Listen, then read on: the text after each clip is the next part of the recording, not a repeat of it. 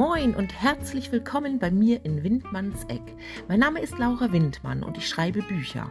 Deshalb habe ich hier zuhauf Buchautoren und Autorinnen zu Besuch.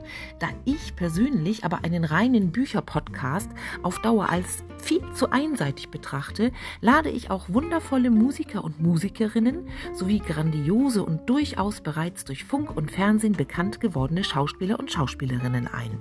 Illustre Künstler und Künstlerinnen aus anderen Bereichen sowie Menschen, die rund um das Medium Buch arbeiten, runden mein buntes Programm ab. Ich glaube, ich habe mit Adjektiven nicht übertrieben, denn Windmanns Eck rockt.